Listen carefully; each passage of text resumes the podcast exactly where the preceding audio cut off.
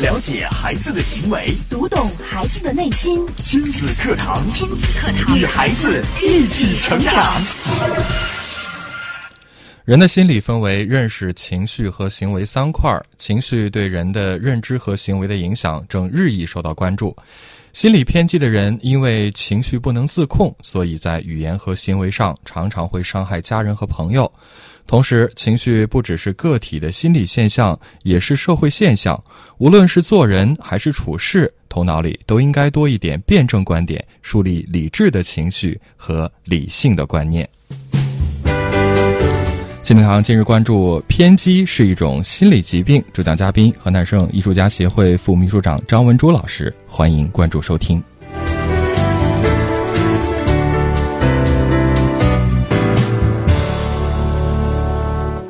好，我是主持人袁明阳，我是主持人吴化。来，请出张老师。张老师，你好。大家好。嗯，我们今天跟大家来分享的是偏激。对，偏激，偏激呢？偏激的人格。那么，呃，我们说到偏激啊，呃，我不知道吴化和明阳第一反应就是你头脑里边对这两个词的，呃，第一个想法是什么？我想到了偏执狂。吴化呢？对，我想到了。呃，就像钟表的指针一样，就是要么是左的，要么是右的。对，是。那么我们可能我们就是呃成年人，马上就会想到单位里边有那么个别的比比较偏激的人，嗯啊。当然，其实偏激呢，这个呃偏激的人格，其实每一个人都有，多多少少也不可能没就是。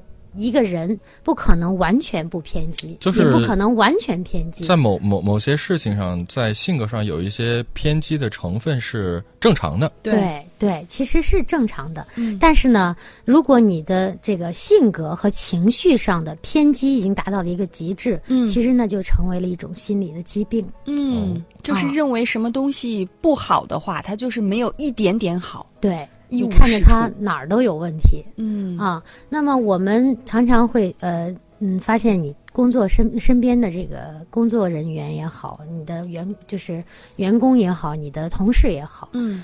嗯，有那么极个别的哈，我我我听到了一个例子很有意思，有一个朋友他说，哎，我们单位嗯有一个小伙子每天盯着我们那个领导。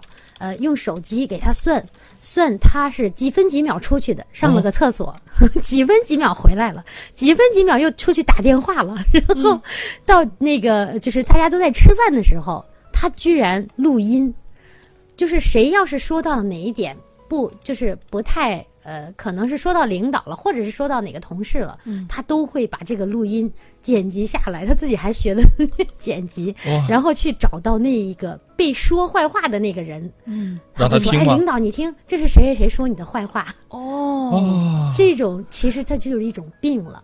就是偏激到极点了，对他，他居然在算领导的时间。哎，你几点几分出去的？你今天说是工作八小时，其实你已经出去了一个小时多少分钟？你这时间全都是没有来工作，然后他在记录。那么他的其实他背后的这个呃目的是什么呢？他的目的是哦。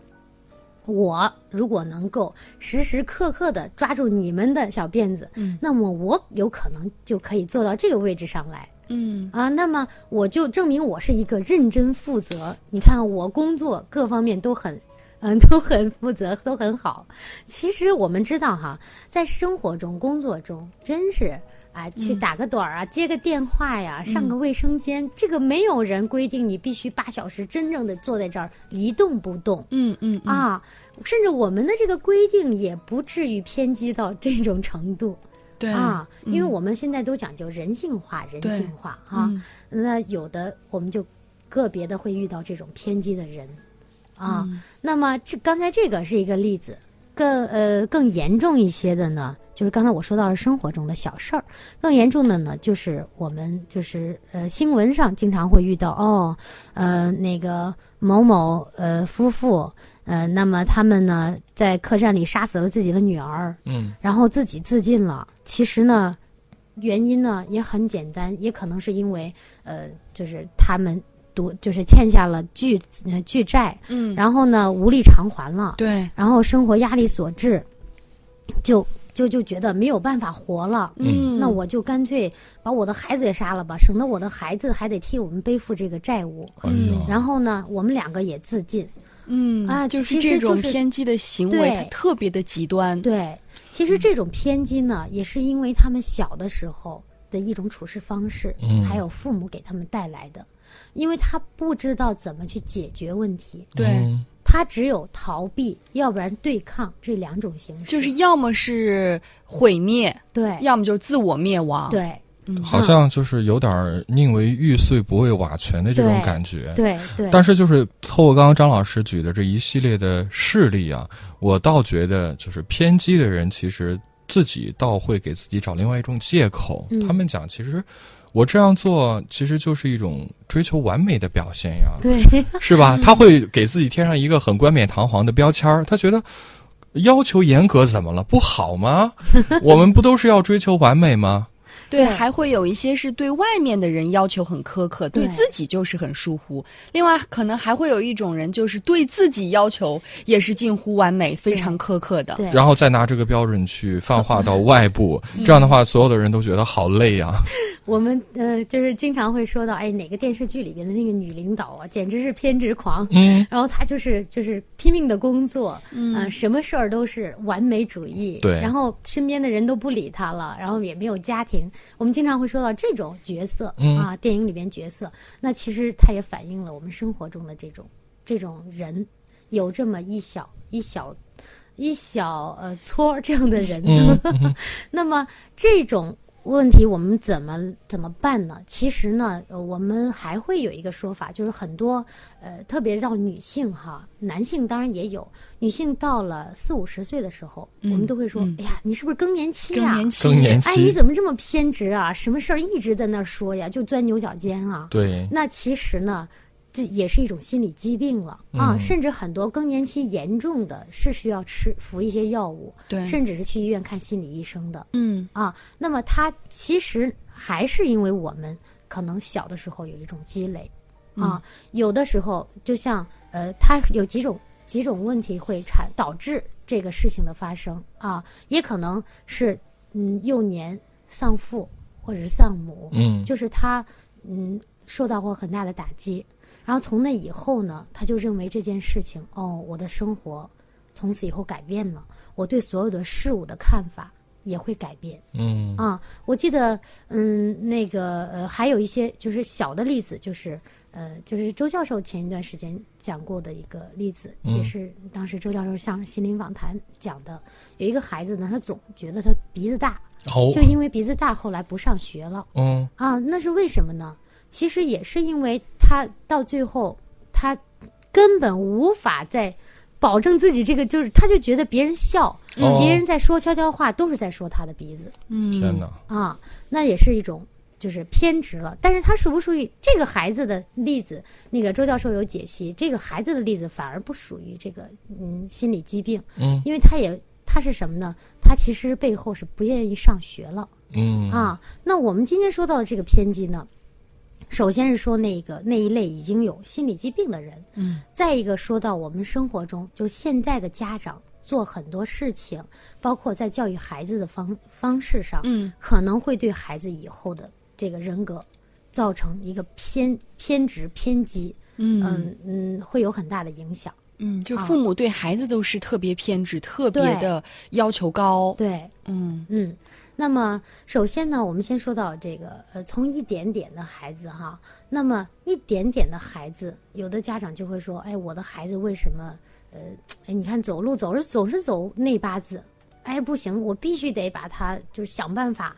呃，走成那个正步，或者是正常的那种走路方式，然后每天看我的孩子的这个脚怎么都有问题，看着看着看着看着就要带孩子去医院，然后去医院，这个医院不行，那个医院还不行，看了十几家医院，到最后的结论，医生都说没有问题，但是这个家长就得病了，然后他给孩子造成的是什么呢？孩子也认为我的脚就是有问题，嗯啊，我我走路就是有问题，可能到最后就导致了孩子不会走路。那就走不成路了。那他呢？这种家长呢？他仅仅是这一件小事，甚至还有一些家长是怎么样呢？哦，孩子从生下来，我就每天在看呀，他睡觉的时候他呼吸怎么样啊？他他怎么怎么回事？这会儿呼吸有点轻了呀，是不是不呼吸了？每天盯着我，我我就碰到过这样一个案例啊，他就是从孩子生下来就开始焦虑，一直到了孩子到了很就是一岁左右，他才打消了这种。这种是就是生活中还有思想上的这种紧张，嗯，他是不是太没有安全感了？对他一直在，他有点就是偏执了，他就觉得那这个事儿，但就是这样，那他我就得盯着他，嗯，你们说什么都不管用，你们说是你们的，非黑即白，对对，我必须得盯着他，我孩子，那你如果我孩子出问题了，你又不负责任，经常有有有这样的人出现。啊，那这是小的时候，那大一点呢？就我们有的时候哈，呃，可能孩子上幼儿园了，嗯，那有的孩子甚至是换了几个幼儿园都不行，嗯，那最后呢，甚至是小的时候换了几个保姆都不行，那为什么有的人家，呃，可能请了一个保姆就很好，或者是有的人，嗯，有的孩子上幼儿园上了一个就很好，那么这个呢，也是跟你的这个家长这一方有关系的，嗯。啊，他也是。你如果觉得哦，今天这个保姆她嗯给我孩子带着我孩子出去玩的时候，我孩子摔了一跤，你就认为他以后他经常会带着我孩子摔跤，而且磕磕碰碰，在我们认为是很正常的事，但是对于他们来说就觉得不正常，你就不能给我孩子摔跤，摔跤了你就是不好，我就要把你换掉。对对啊，幼儿园也是啊，老师吵了孩子一句，甚至是可能跟小朋友发生矛盾了，呃。嗯，甚至是自己的孩子有问题，可能先动了手，然后老师说了一些什么，他就认为这个幼儿园我们不能上，啊，这个老师太水平太差了，嗯嗯，啊，这个学生的家长不行，我们不能跟他在一起，这个孩子我们跟他玩时间长了，我们就会变成什么样？嗯，啊，其实这都是偏激，太偏激了啊。那么等到大了，我们还有一部分家长是属于哪种呢？嗯，啊，觉得，啊。我现在呃，我得嗯，中国不好呀，我们大陆不好呀，我们的教育体制、教育方式都不好呀，偏执偏激到这种程度，他会觉得我就得送到国外去什么的。哎呀，我觉得如果是这样的话，那就是有点过了啊。对，因为所有的事物它都是有两面性的。嗯，你不能说哦，国外的人就素质高，我们国内的人就没有素质高的。那可能我们把这一块放大的话，我们国内其实现在，国民的素质真的是在提高，而且我们的人很多，能够在这么多的人口基数下，能够现在发展到现在这个样子，我们还是相当强大的，相当厉害的。那么，所以我们看所有的事情都要两面性，啊，对，嗯，我们呃，包括我们现在的呃这个孩子哈。因为最近我们有一个活动，有一个活动呢，会有很多家长打电话咨询。咨询的时候，我就跟他讲，呃，那么你想带孩子或者让孩子出国去，呃，见识一下，还是想让孩子移民，还是想让孩子有一个什么样的想法？哈，嗯，是什么目的？对，什么目的？嗯，如果您觉得，哦，我就觉得国外那就是素质高。国外就是呃人人口的这个呃密度小，然后国外的呃这个也好那个也好，我说那你可以先让孩子去了解，真正的了解到国外到底是什么样子的，然后呢跟我们国内有一个正确的对比，你才能。有一个只就是正确的认识，嗯，这样你的孩子才能，他对所有的事情他都会有一个正确的认识。对，因为我们没有亲自的在国外生活过，没有出去看过，你不能太早的就下一个结论。对，而且呢，我们都说了，我们落叶归根也好，或者是呃恋家也好，或者是所有的人，他都会觉得，嗯。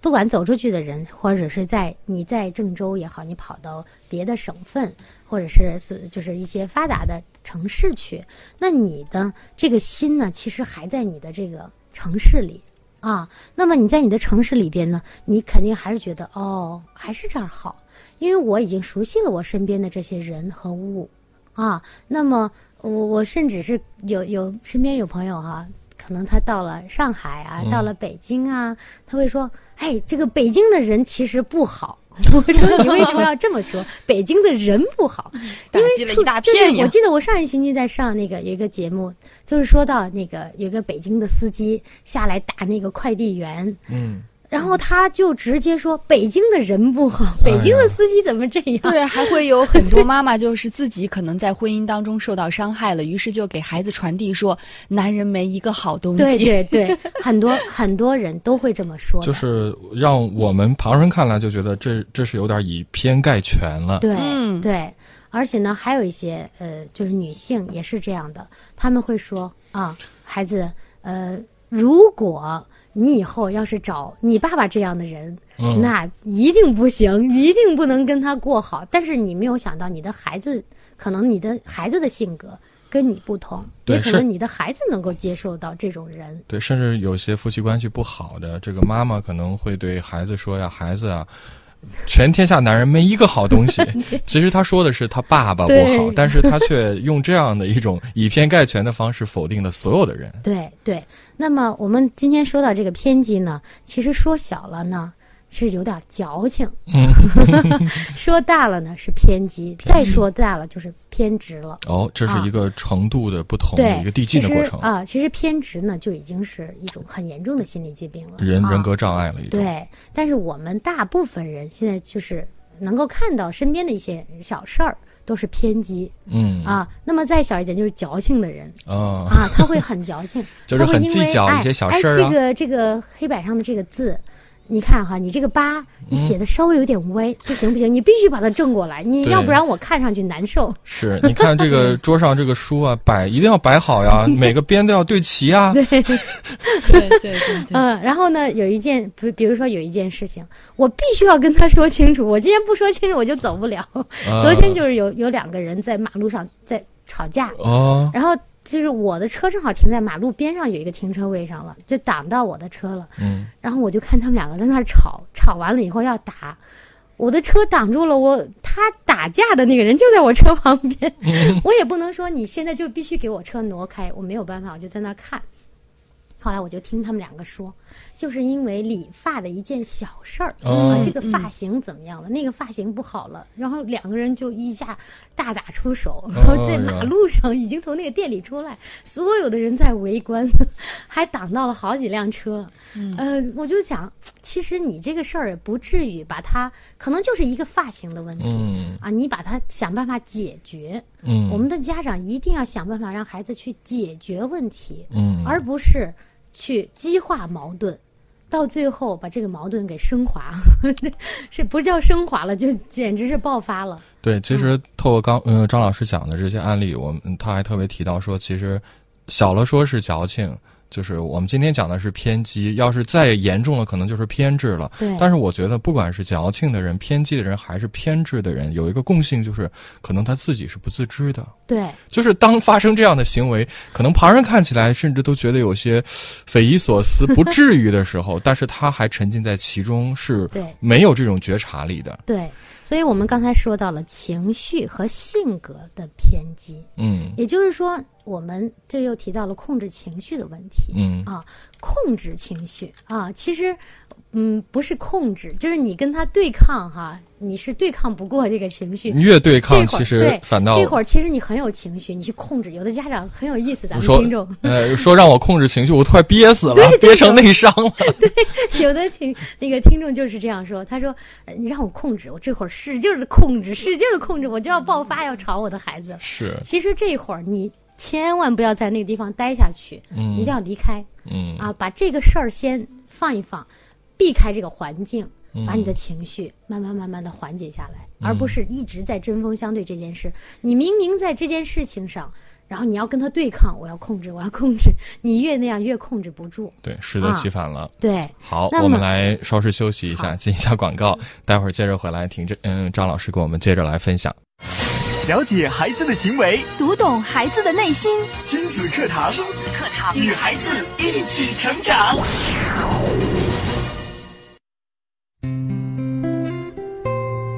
好，欢迎继续回到正在播出的亲子课堂节目。今天的亲子课堂为大家邀请到河南省艺术家协会副秘书长张文珠老师带来的话题是：偏激是一种心理疾病，也欢迎大家继续的关注。那听到节目的时候，您也可以通过两种互动方式跟我们来分享一下您的观点，也可以提出您的问题。嗯，在新浪微博，您可以关注“迪兰路言亲子课堂”，在今日话题帖后跟帖留言。微信平台您可以添加公众号“亲子百科”，百是一百的百，课是课程的课。嗯，我们接着请张老师给我们分享。嗯。嗯，那么我们刚才说到性格和情绪上的偏激，那是一种心理疾病。嗯，那它呢，呃，它的产生或者是源于知识上的一些贫乏、极端贫乏。嗯，因为他对其实他对这个事物也好，对这个知识的认识，可能是他了解的只是一个点，不是一个全面。嗯，所以他才会有。见识上的孤陋寡闻，嗯，他才会去偏激。比如说在社交上，他会自我封闭，因为他可能了解到的东西不多，然后甚至跟你们没有谈资，嗯啊，那么谈呢，他也只是一个点，而不是一个面。那么思维上呢，嗯，他的主观，呃，唯心主义等等，或者是呃，就是心理的偏激，主要表现为哪几项呢？一共有三点。哎，那么第一点是认识上的片面性。就刚才我们举的那些例子，嗯啊，偏激的人总是总是以绝对的或者是片面的眼光去看问题，就是他站的这个点比较低，不能从宏观的角度去去看这个事物的全貌，总是戴着有色眼镜，以偏概全。就刚才明阳说的，以偏概全，概全了。那么固执己见，钻牛角尖，嗯。啊，那有的我们就会发现，哎，这个人很固执啊，老顽固，就会有这种说法哈。对。那么这个老顽固呢，我们会发现，其实他是爱钻牛角尖的人。爱钻牛角尖的人，说老顽固，其实已经说明这个人年纪也不小了，就是从小到大他一直都是这样一路顽固下来的，越老越顽固。对，是无法被改变的。对。那么对别人的善良的那种劝说啊，或者是平等的那种商讨，跟你讨论，嗯，那一概听不进去，甚至还会要跟你急了，你要再劝他，他都急了。对，反正就得听我的，对，我说的就是对的，我是权威。对，而且偏激的人呢，他是怨天尤人。牢骚满腹的那种，嗯，你会发现，哎呀，我今天吃饭，呀，这家店怎么这么脏啊？反正今天这个菜怎么那么难吃？反正全世界都对不起他就对了。对，这就是属于已经属于偏执偏激了啊。那么甚至是呃，就是整天觉得自己生不逢时，没有遇上好的领导，没有遇上伯乐，然后怀才不遇，只是问别人，呃，只是觉得啊，嗯，别人提供什么。呃，那么你呃能给我贡献什么？呃，那个我付出了多少，你能给我回报多少？啊，就是全全部要将自己的付出和收获做一个这个对比的，就是对或者说是睚眦必报吧，对，就是非常计较。对，就是我们刚才说的矫情、较真儿，嗯啊。那呃，第二种呢，就是情绪上的冲动、冲动性、冲动啊。那么心理偏激在情绪上呢，表现为这个。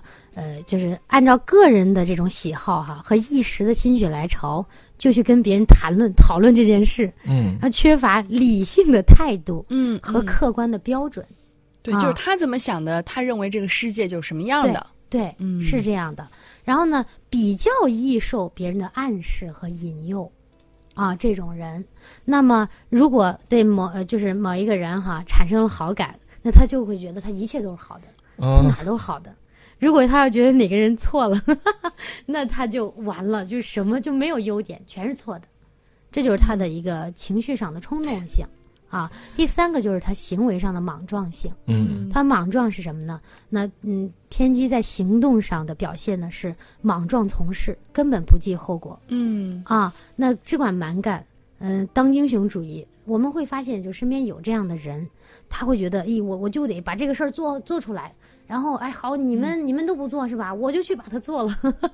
嗯，那而且呢，他你看，他从心理上哈的成因来看，那么偏激性那偏激性格呢的形成，除了先天的因素除外，其实大多数与后天的生活和环境还有家庭教育是非常有关系的。嗯啊，那你就像呃，我们怎么来就是呃有意的克服这种。心理的这种偏激的心理呢，嗯。嗯，其实是可以在呃心理的偏激和压抑压力下哈，做出一些嗯，就是让自己减压的事情。啊，比如说我今天压力特别特别的大，或者是我看着这个这个，就是我们两个去吃饭了，我看着这个老板就是不顺，我看着这个房间就是不舒服。那么如果是这样的话，那你就在这个时候，你身边如果有人，你也知道自己确实有一方面这样的 这事情，如果你自己能够自我调节，那更好。怎么调节呢？把这个注意力转移，不要再关注到这个这家饭馆的装修呀什么的。你可以转移到你认为今天你心情好的事情，或者是生活中比较让你觉得哦还比较美好的事情，嗯，转移到这件事情来。然后呢，身边如果有人，让他赶紧给你岔开话题，嗯，你不要去钻到那个牛角尖里边啊。那么提到钻牛角尖呢，有一个很好玩的事情，就是我因为我本身学音乐哈，学音乐呢，那个时候我们学的呃有什么乐理知识啊，什么呃和声啊、配器啊，那么。老师给我们说的第一句话就是不要钻牛角尖，不要问为什么，先别问，不要问为什么是哆来咪发嗦拉西，那个西为什么在那儿弹，不在这个低音弹，问这个你就学不会，永远学不会，因为你得先记住，以后你不要使劲的钻进去，你才能知道哦，这个和声哦，我可以这样配，我可以那样配，而不是我必须要搞清楚，然后我才能配。呃，先要把这个钻牛角尖的心态给对我们上学的时候可能都遇到过这种情况，为什么呢？老师说，因为所以，对，不要问为什么。对，嗯，其实我们很多的时候就是说，哎，为什么学艺术的，或者是呃。就是做某项专业工作的人，可能性格比较开朗一些，想事情讲的比较开一些啊，不那么偏激的。那么就是跟这个也有关系。我们平时的这个知识的积累和这个想问题的方式是不一样的啊。我们可能这件事换了别人可能过不去，但是对于我们来说可能就过得去。哎，这件事还有很多条解决方法。啊，而不是我就是必须今天你给我解决就解决，不解决我就跟你没完。嗯，可能还有别的曲线救国的方式 啊。那么我们呢，呃，就说到这个方法，怎么样把这个呃这个行为方式给它改变？就刚才我说的第一种转移法。第一种是转移法，对，你要转移你这会儿的这个偏激的情绪，嗯，这也是关注的这个事物，对，这也可以做自我调整哈，对，自我调整，或者是让旁边的人帮你调整，提醒你，对对啊。那么还有就是，嗯，有的人他偏激到，他就马上就要去攻击别人，对别人有攻击性的行为，嗯，那么第二个就是回避，赶紧赶紧离开这个环境，哦，啊，你把他拉到一边去。然后或者是换一个环境，离开，这样的话就会好很多啊。就是不在这个环境，不在这个厂里，至少就不会再将这个事情无不受控制的再给它恶化下去了。对，嗯，如果因为一般偏激的人他都会钻牛角尖，对你如果一直在这儿给他解决这个，一直纠结这一件事情的话，那就没完没了了。就像孩子一样。你如果今天你就跟他说的就是这件事啊，孩子，你这个字你必须给我怎么怎么样，你这道题呃是什么什么什么，你必须得给我弄清楚。那你跟孩子的这个交流上也是这样的，你可以这一会儿就像我们昨天那个另外一个专家提到的，你跟孩子发生了冲突，或者是孩子有哪一部分做的不好，你不要一个劲儿给他讲道理，他这会儿已经不想听了。嗯，那么你就做一个呃回避隔离，先分开。暂时分开，嗯啊，然后你才能回到这个呃问题上。甚至如果这个问题不是很大，不要再回来了，就不要再 谈这个事儿了。对，对于偏激的人来说，你如果再回来，他可能又一点就着，又又开始给你钻这个牛角尖，还是这件事儿。对啊，那么刚才我们说到了这个呃，就是说一个是回避，一个是转移，嗯啊，那么还有一个呢是什么呢？你需要就刚才我们说到的，其实你对这个。事情的认识，呃，或者是知识、认知各方面都比较呃，有一定欠缺的。对，有一定欠缺。你需要这种人呢，是需要多学习的。那就是提高认知。对，如果你现在有自我的这个意识了，一定要提高认知。认知，比如说一件事情，你去找几个解决方案，解决方案，或者是这一件这一个知识点，你去发散开来。去找几个关跟跟这个问题有关的解，你去找到这个解啊，那么可能时间长了，他的这个呃对这个事物的看法也好，他的这种方式呃呃为人处事的方式，包括对孩子的这种方式，孩子以后长大都会有好的好的一个呃发展。嗯。好，这是几种方法来自我进行一些调整啊，来调整自己这种偏激的一种状态。嗯，谢谢张老师的讲解。时间关系，今天节目就到这儿了，非常感谢大家的关注收听。明天同一时间，秦德航和您不见不散。